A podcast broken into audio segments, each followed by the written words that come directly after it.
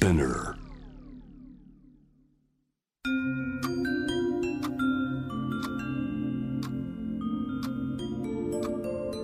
こんなこと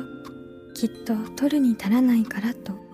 性にまつわることを一人で悩み考えたことのある人たちへ。ここは気負わずに話せるお泊まり会。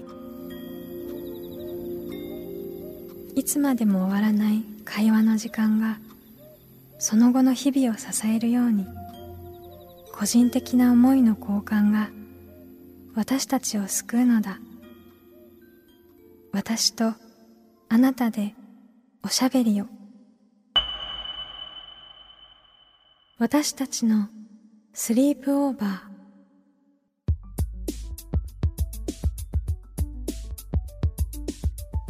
Me&You の野村夢と Me&You の竹中真希です。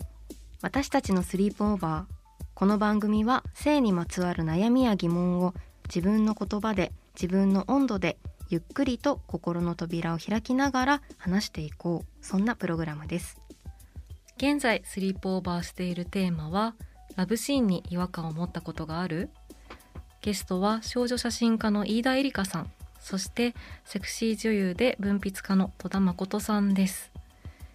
前回はお二人のお仕事のお話ですとかどうしてその職業にあの就いたかっていうところをじっくり伺ってきたんですけれども今回お二人がこう新しいグラビア写真の形を模索するプロジェクトっていうことで「I am a lover not a fighter」というプロジェクトをされていてそのお話をこう中心に伺っていきたいなと思っておりますね。はい、はいね、プロジェクトの中でこう、アンケート調査とかも行われているみたいなので、はい。それについても伺えたらなと思っています。はい、私たちのお泊まり会にあなたもぜひご参加ください。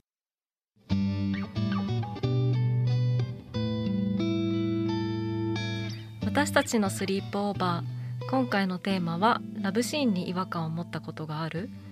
スタジオには少女写真家の飯田絵梨香さんとセクシー女優で文筆家の戸田誠さんをお迎えしていますよろしくお願いしよますよろしくお。願いしますよろしくお願いします。さて、えーお二人は、えー、I'm a lover not a fighter という活動をお二人でされていらっしゃるかなと思うんですけれども、ちょっと改めてこのプロジェクトの紹介とこのプロジェクトを始めた経緯だったりとか教えていただけますでしょうか？えっと「I'm a lover not a fighter」というあのグラビアのうん。あのプロジェクトはい。を戸田誠さんとさせていただいているんですけど、えっと男性目線のグラビア写真がほとんどうん。なことを私もこの少女写真家という活動を通して、そんなに多くはないんですけどグラビアの現場を何度かあの経験させていただいていた中で感じた違和感とか、で戸田さんは戸田さん自身で映る側として感じた違和感とかを話すことがあの知り合ってからも結構多くてずっとそのなんか違う表現があってもいいんじゃないかというか、もっと人を撮る本来はグラビアって人を撮る写真表現としてもっと豊かなものだった気がするんですけど、うん今ちょっと性的興奮を煽るための写真というのにちょっと偏っているかもしれないというのが実感としてあって、うん。でちょっとあの私が女性として女性を撮っている中いるのと戸田さんは写っているっていううん。2人でやることでうん。何か伝えられるものがあるんじゃないかというのでグラビアの写真作品を作って発表するというものをうん。始めました。でちょっと特徴としてははい。全てフィルムで撮影することうん。とあのその撮影したものを全て公開してうん。選ばれない写真を作らないうん。ということでうん。覚悟を持って、えー肌を露出していただいている女性の姿、体を撮るということにもっと覚悟を持ってうん。撮り取って学ざしていきたいという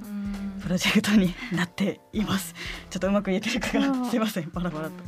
でも本当とルールを課すことで取る側と取られる側の不均衡なバランスっていうのを少しでも近づけようというか取る側にもこう取ったものが全て見られてしまうっていうリスクとかプレッシャーとか枚数制限によるこう美しい瞬間を切り取ってしまうっていうことのこうなんか本来すごくこうエネルギーのいることなんですけどそういうなんていうかねパワーバランスをこう少しでも近づけようみたいなところもあってみんなリスクがある。確かに。なんでちょっと大変ではあるんですけど枚数も本当400枚以上とかそう。ですね。全部ね。でも、うん。そうですねフィルムで400枚は確かにうん。多いですけど、でも通常の撮影とかだと本当に何百枚も撮った中からデジタルで。表に出るのは1枚だけとか、うん。そうですね。数枚あと修正もないですか？あそうですね。フはい。ィルムで撮ることで修正とか NG を出せませんよという条件で。撮ったまままのものを絶対に出すっていう。そのなんかそのやっぱりデジタルになったことによってはい。たくさん撮っていいのがあればいいよねみたいな態度の撮影がどうしても増えてしまったのとその結構現場でも聞くのがまあこれ後で修正できるんでみたいな感じであのね。現場で見過ごされてしまうものとかが実際にあったりするところに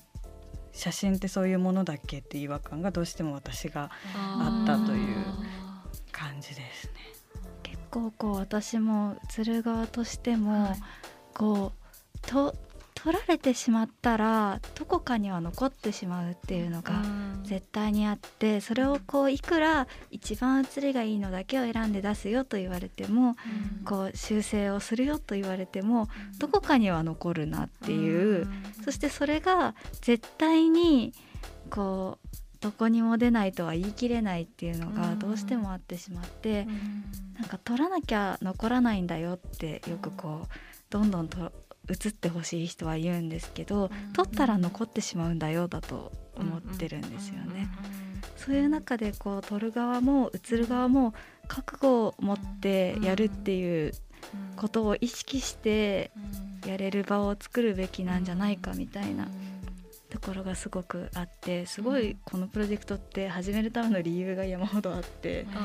なかなか 一言では言えないんですけどこう男性目線の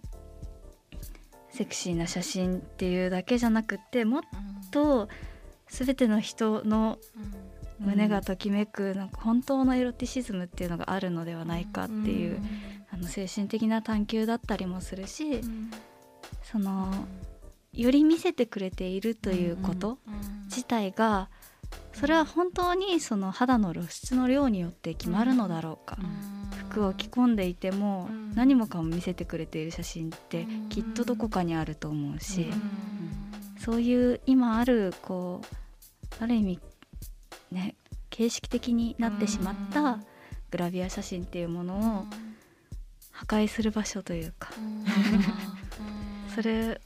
それ以外のなんか別のオルタナティブを探るっていうプロジェクトをやってます。そうですね、どうしても、あの今ってそれこそフェミニズムの考えがある程度浸透してきたのに、グラビアの現場感には全く無関係に感じることが多くて、でもそれはやっぱりその当事者のモデルさんが言えるものでもないと思うし、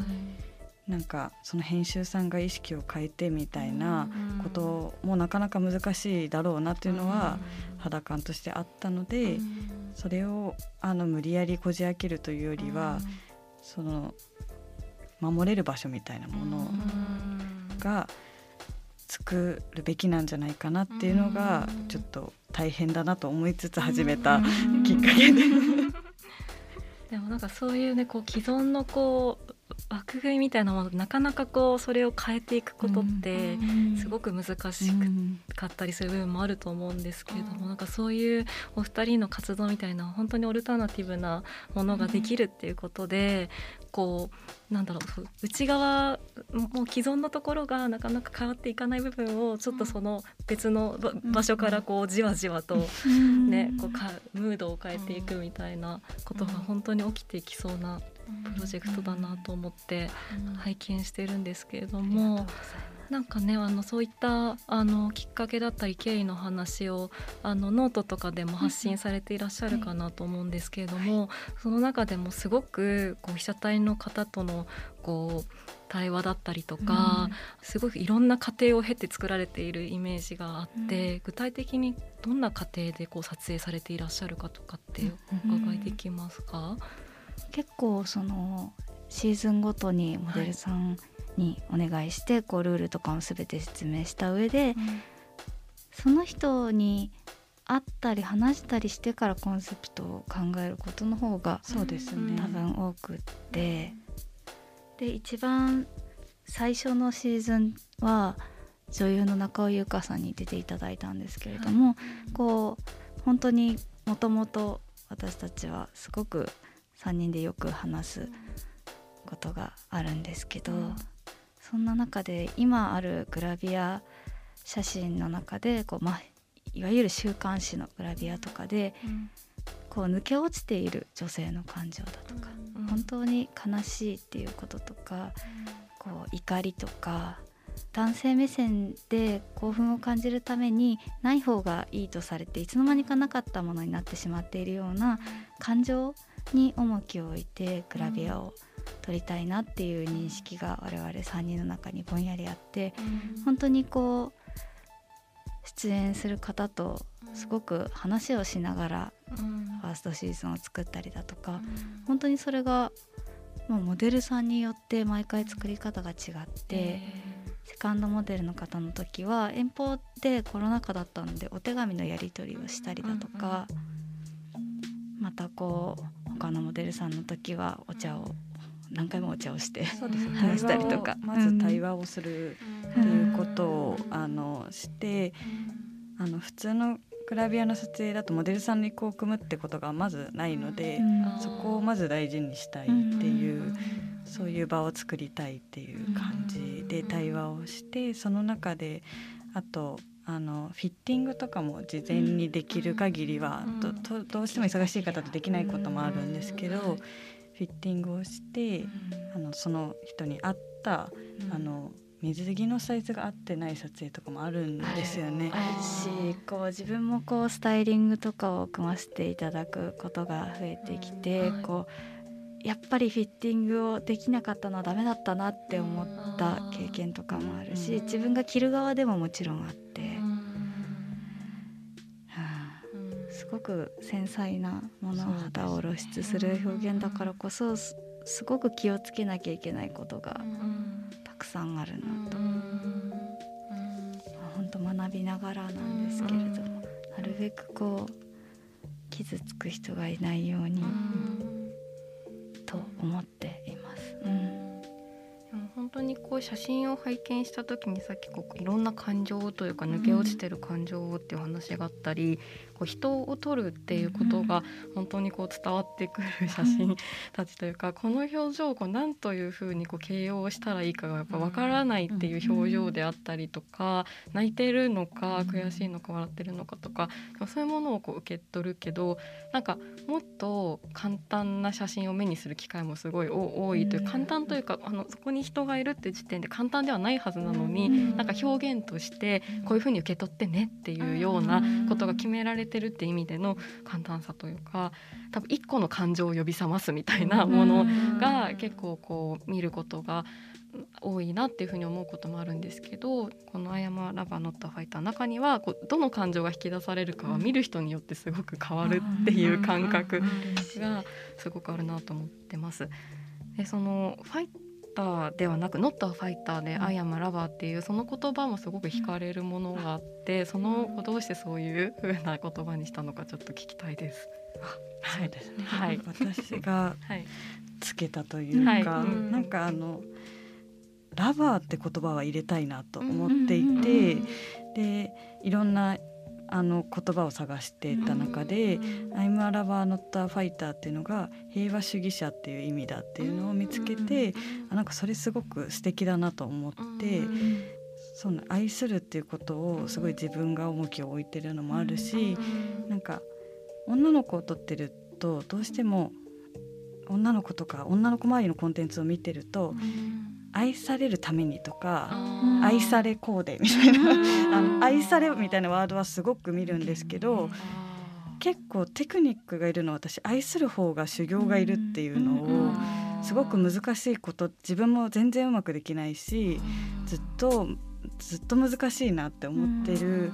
ことででも写真にとって一番必要なのはそこでしかなかったりするので人を撮る上で。それをあのタイトルというかプロジェクト名として象徴的にしたくてあとどうしてもこういうフェミニズム的な活動をすると、あの戦ってると思われがち でなんか攻撃してるって思われなんか男性を攻撃しているように捉えられてしまうこと多いなっていうのもあってそうではないですよみたいなことも言いたくって「Not a Fighter」っていう言葉が入ってるのすごくいいなと思ってこの言葉にしました。理由がね、すごいいろんな重なりがあって。すごくぴったりな名前、ね、本当にぴったりですよね。本当に愛っていうでも愛すると愛されるって本当にちょっとの言葉の違いだけど結構うんなんか違うものがあるなって思いましたしまあ、今回もこうラブシーンに違和感を持ったことがあって、うん、ラブっていう言葉が入ってて確かに、ね、本当にラブって本当は私たちは今何を見てるのかとか愛するシーンを見てるはず。なのにっていうとことかだからとか、そういうことをすごく考えていきたいなって改めて思いました。はあ、ね、はい、こう「アイムアラバーノッターファイターでこうプロアマ問わず人物撮影に関わる人たちが現場で感じていることの実態を知るための、えー、ポートレート撮影に関するアンケート調査っていうのを行われていたかなと思うんですけれども、はい、こうきっかけだったりとかとあと結果見てどんなことを感じられたかとか、ぜひ伺えたらなって思いました。そうですね。きっかけとしては、はい、私がそのもうすごいプロのモデルさんっていうよりはこう被写体として活動しててアマチュアな段階での人とも関わることが多い中で撮影でのトラブルの相談を受けることも多かったりあのそういう撮影ポートレート撮影をしている界隈の人のツイッターから流れてくるものでトラブルに対しての告発みたいな「MeToo」とかが流行った時とか特にあったんですけどそういうのをあの被写体側の方からあの聞くことがすごい多いんですけど、うん、それが実際どのどんなもんなのかなっていう、うん、あまりにも偏ってる可能性があったので、うん、それをフラットに聞けたらいいなと思ってアンケートをして撮影されてる人も含めて、撮影者側も両方からいただけるといいなと思ってアンケートしました。半々ぐらいの男女半々ぐらい、うんうん、で取る側取られる側も大体半々ぐらいの結果が集まって、かなり衝撃的な なんとなくやっぱりこう表に上がってくる調査をしなくても、はい、ツイッター上とかに上がってくる声だけでも衝撃的なものがすごく多い中で、こうそれを表に言えてない人もすごくたくさんいるだろうなって思ってる中で、うん、本当にななんてことだろうって思うような、うん、そうですね。匿名なので、いろいろ書いていただけたんだと思うんですけど、撮影現場においてこう違和感を覚えたことはありますかっていうような質問も、はい、はい、これあれですよね。被写体の方の結果がはい50%で、はい、い。いえ40%わからない10%、うん、っていうところでこう具体的にねこうどのような違和感があったのかとかも質問されていらっしゃったかなと思うんですけれども、はい、結構具体的なこうボディタッチ、うん、被写体時の男性カメラマンによるボディタッチだったりとか、うん、慣れ慣れしい言葉遣いや距離であったりとかこう撮影の企画段階で露出のあるコスプレをしておけばフォロワーが増えるのでそれをやろうと言われて勝手に話を進められたとか、うん、なんかそういう結果も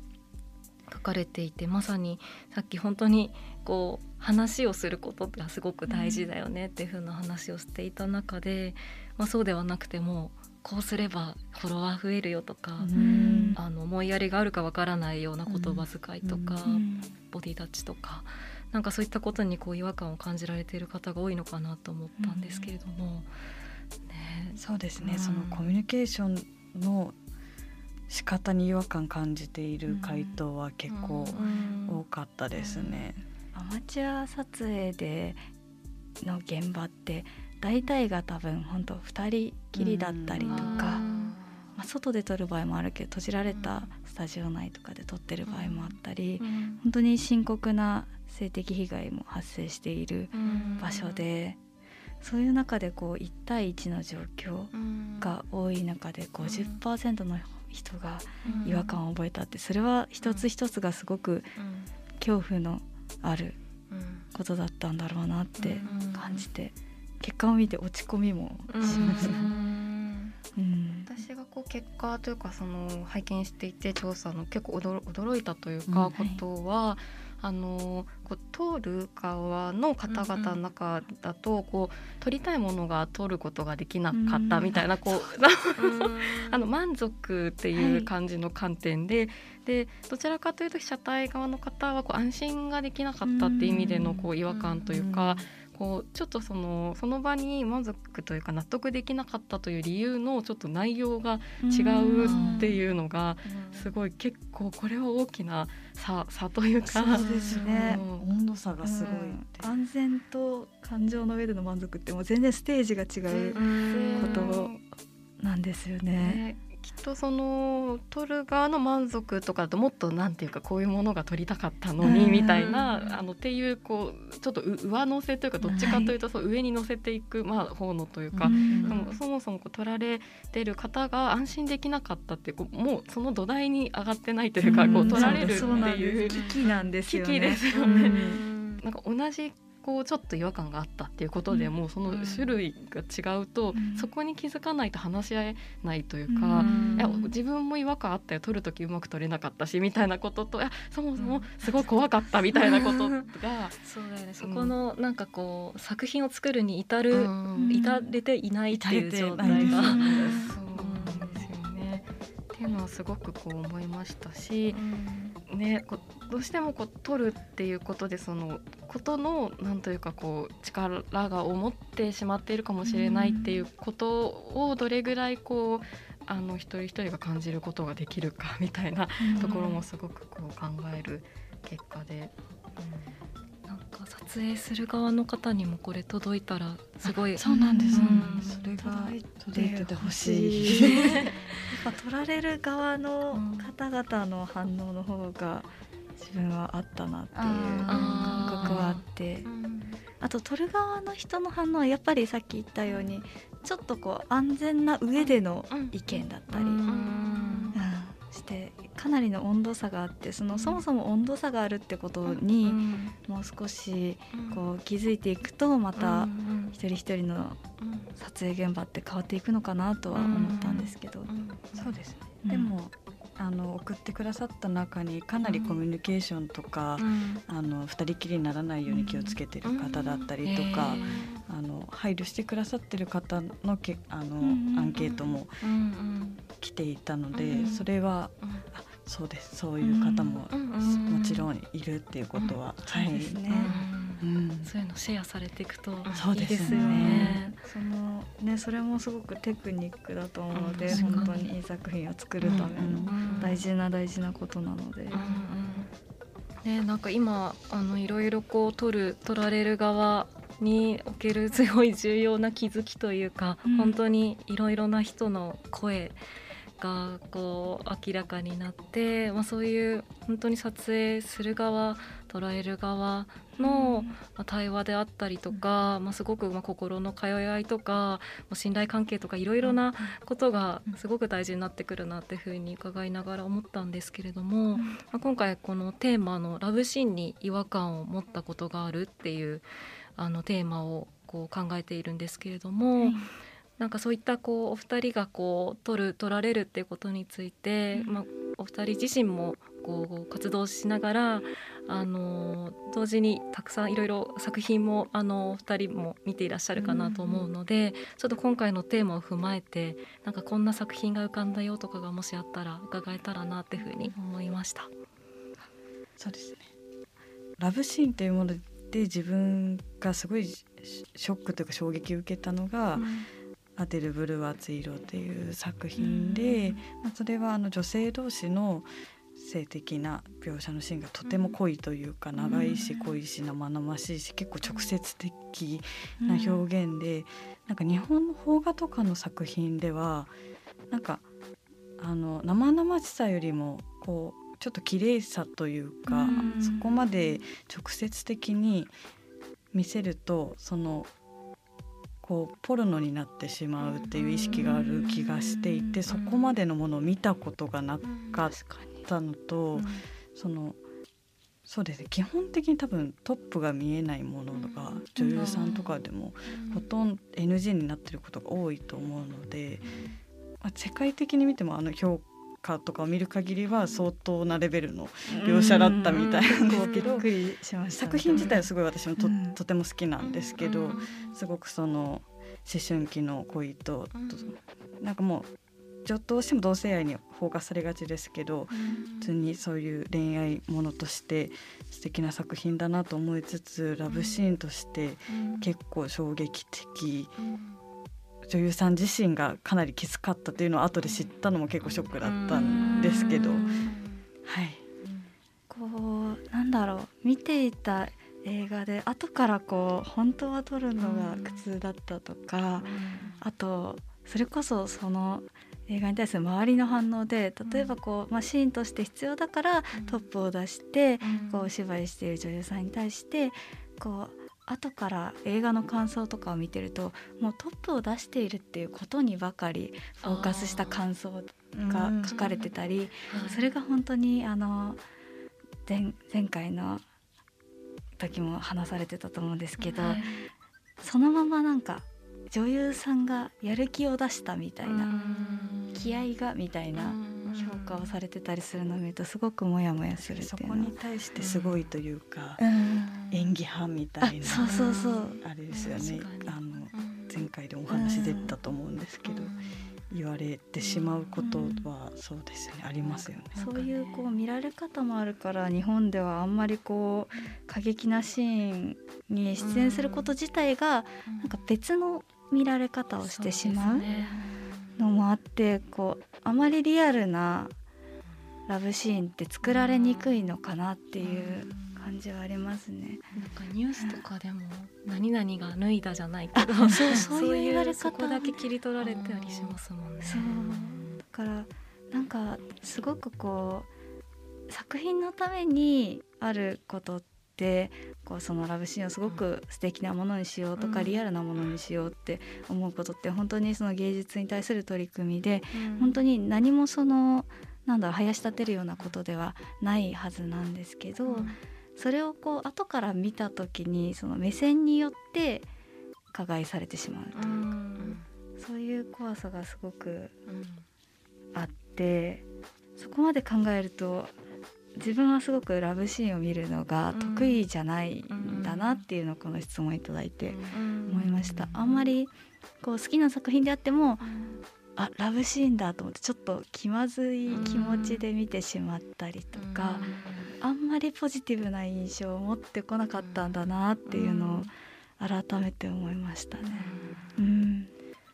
かにそこだけ作品から切り離されるっていうのは本当にありますよね、うん、このラブシーンっていうところだけが作品っていうものが一番なんというか大きくこうある中でその中でこうそういうシーンもあったりとかでそこには最大限ケアをすべきっていうのがある中でなんかラブシーンっていうのだけ一人歩きしてじゃないですけどでなんかキャリアと結びつけられたりなんなら私生活と結びつけられたりとか。っていうのってすごくねなんかいろんなことというか。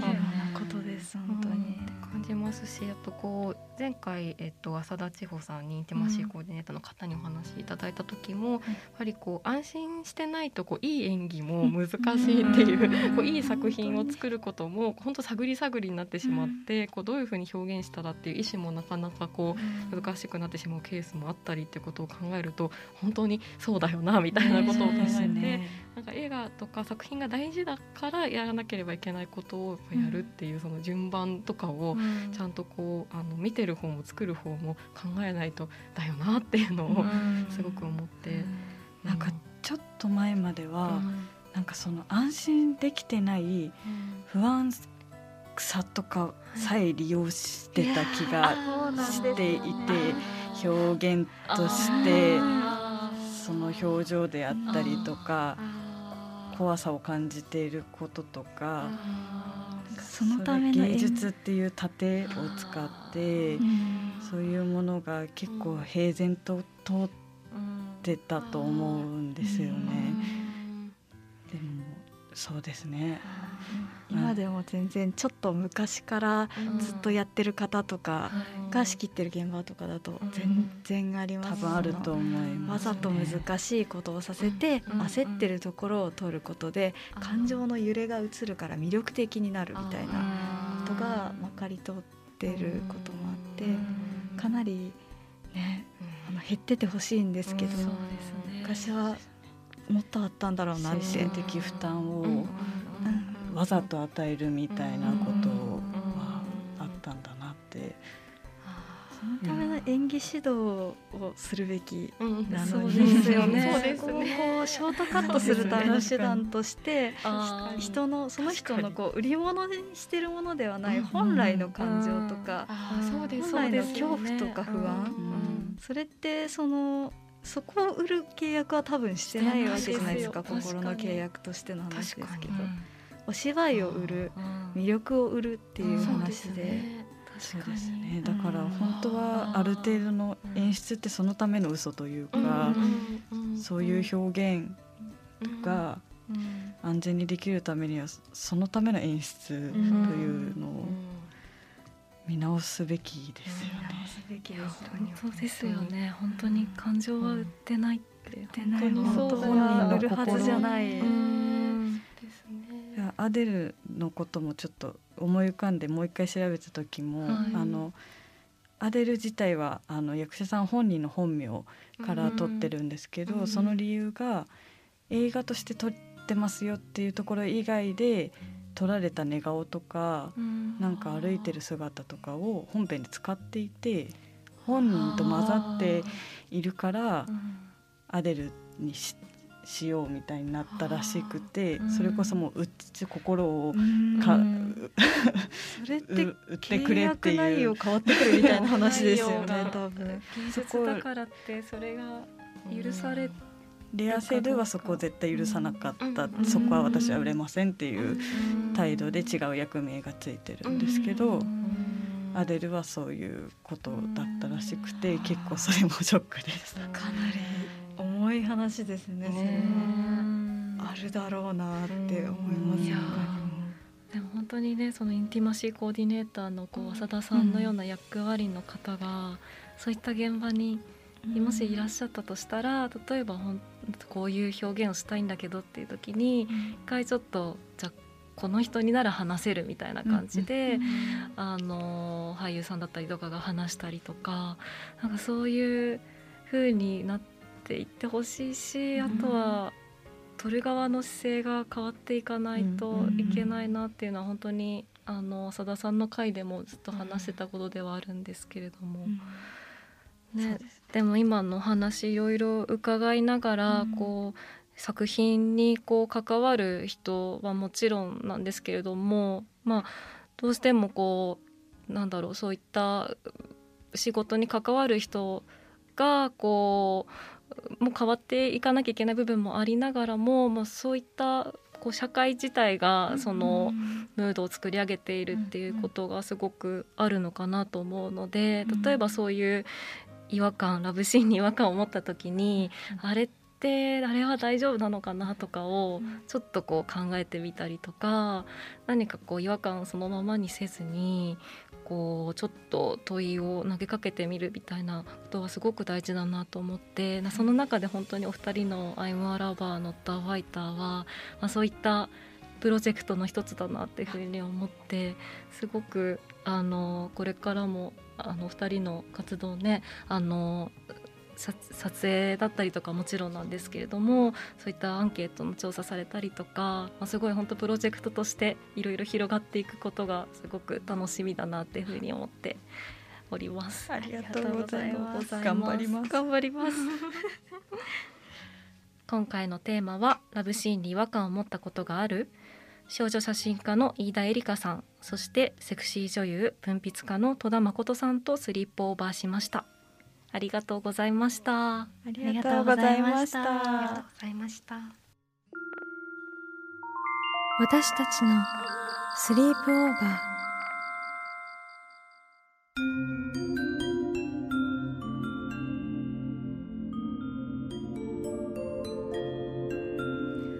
私たちのスリープオーバーラブシーンに違和感を持ったことがある？をテーマに2回にわたって少女写真家の飯田絵梨香さんそしてセクシー女優で文筆家の戸田誠さんをお迎えしました。こう2人がやられている「I am a lover not a fighter」のプロジェクトの話を伺っていく中で、うんはい、まずこう撮り方でこうあの写真をフィルムで撮ってで、うん、まあ、全て見せるっていうことのこう覚悟だって取ることにも、捉えることにもできるだけその覚悟を近づけていきたいっていうプロジェクトをこう実際に写真を見るとよりそれも分かるっていうので、ね、インスタグラムもね、あってオフィシャルのそちらをぜひ見ていただけたらなというふうに思うんですけれども。こうそのコピーの中にこう、うん、誰にも見つけられないあなたを愛するっていうふうに、あの書かれていて、伺った話も本当にそういうお話だったなっていうふうに思って。あの感情の話ね、ね、感情は売ってない。売ってないっていう話ですとか、うん、写真の中で本当にこういろんな感情を一人一人が持っていることを、にしっかり向き合っていくっていうことをすごく感じたなとね、うん、そうですよね、はい、その2人のこうポートレート撮影に関するアケント調査行われたりとか、はい、本当に違和感って言っても、本当に身体的心理的な安全性が保たれてないんじゃないかっていう違和感と、こう撮影側のなんか撮りたいものが撮れなかったっていう違和感のこうすれ違いだったりとかは、本当にいろんな場所で起きていることなのかなっていうふうに感じましたよね。本当に